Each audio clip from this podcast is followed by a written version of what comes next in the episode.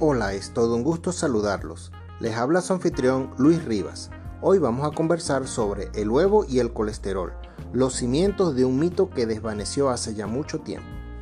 Los huevos tienen colesterol, sin embargo, en octubre de 1997, un riguroso estudio publicado en la revista American Journal of Clinical Nutrition observó que la ingesta de huevos no eleva de forma relevante el colesterol sanguíneo. Desde entonces, los estudios que desmitifican la arraigada creencia que el colesterol del huevo es perjudicial no han cesado de aparecer.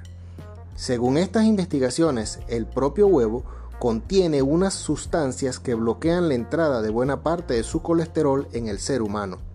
Así, este alimento puede formar parte de un esquema de dieta saludable e incluirse de forma habitual en la alimentación, sin perjudicar a la salud. Para ello hay que saber enmarcarlo en un patrón de dieta sana. La característica nutricional más conocida de los huevos es la alta calidad de sus proteínas, pero menos conocido, sin embargo, es que el huevo es fuente de fósforo, hierro, zinc, vitamina A, E y ácido fólico, que es rico en vitaminas B2, B12 y D. Un grupo de expertos coordinado por el doctor Frank Hu de la Universidad de Harvard indicó en 1999 que las personas sanas pueden tomar un huevo a diario sin que ello suponga un problema para su salud. Sin embargo, no debe interpretarse que cuanto más mejor, ya que una alimentación saludable no se mide solo por los niveles de colesterol en una analítica ni por nutrientes aislados, sino por la dieta en su conjunto. Soy su chef, Luis Rivas, y será hasta el próximo encuentro.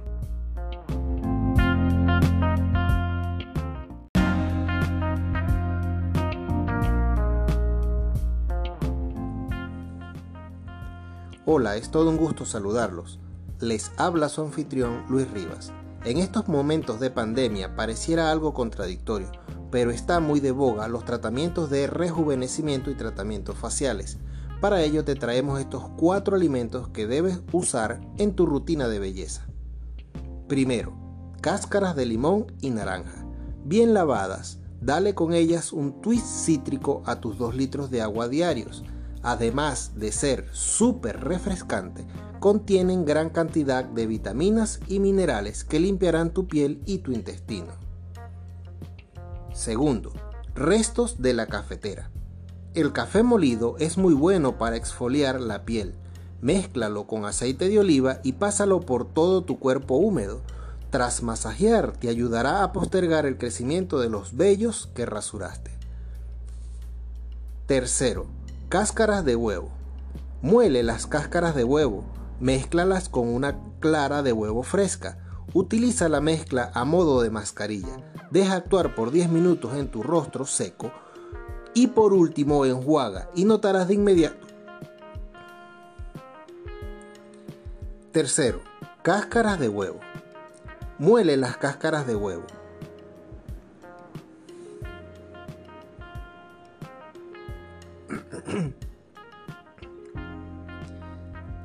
Tercero, cáscaras de huevo.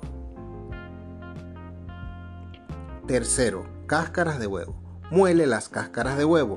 Mézclala con una clara de huevo fresca. Utiliza la mezcla a modo de mascarilla. Deja actuar por 10 minutos en tu rostro seco y limpio y por último enjuaga. Notarás de inmediato un aspecto desinflamado y con mayor firmeza. Cuarto, bolsitas de té. Son súper buenas para quemaduras de sol y eliminar la hinchazón de los ojos después de haber llorado o de un día entero frente a la computadora. También incluyelas en una cuenta.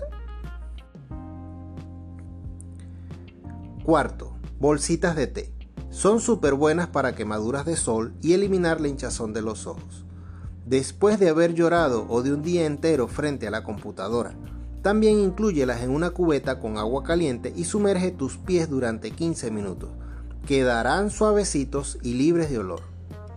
Soy su chef Luis Rivas y será hasta el próximo encuentro.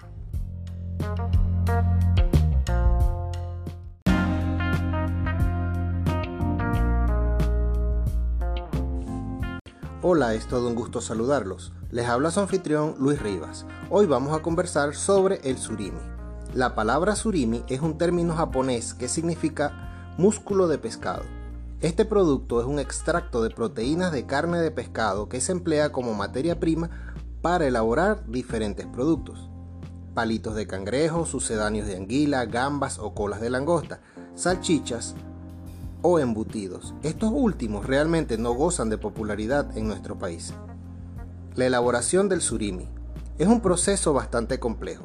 Para su obtención se emplean especies de pescado abundantes pero con poca salida comercial y de bajo precio, así como recortes procedentes de proceso de fileteado.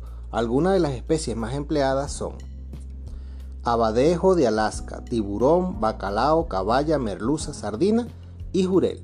Para su elaboración, se limpia y se lava el pescado varias veces para eliminar la piel, escamas, sangre y vísceras. Mediante este lavado se obtiene un músculo limpio. Seguidamente se deshidrata para obtener pasta, que más tarde dará lugar al surimi. Esta pasta se mezcla con sal, azúcares y fosfatos. Se calienta para que adquiera una consistencia de gel, luego se envasa y se congela. Soy su chef, Luis Rivas, y será hasta el próximo encuentro.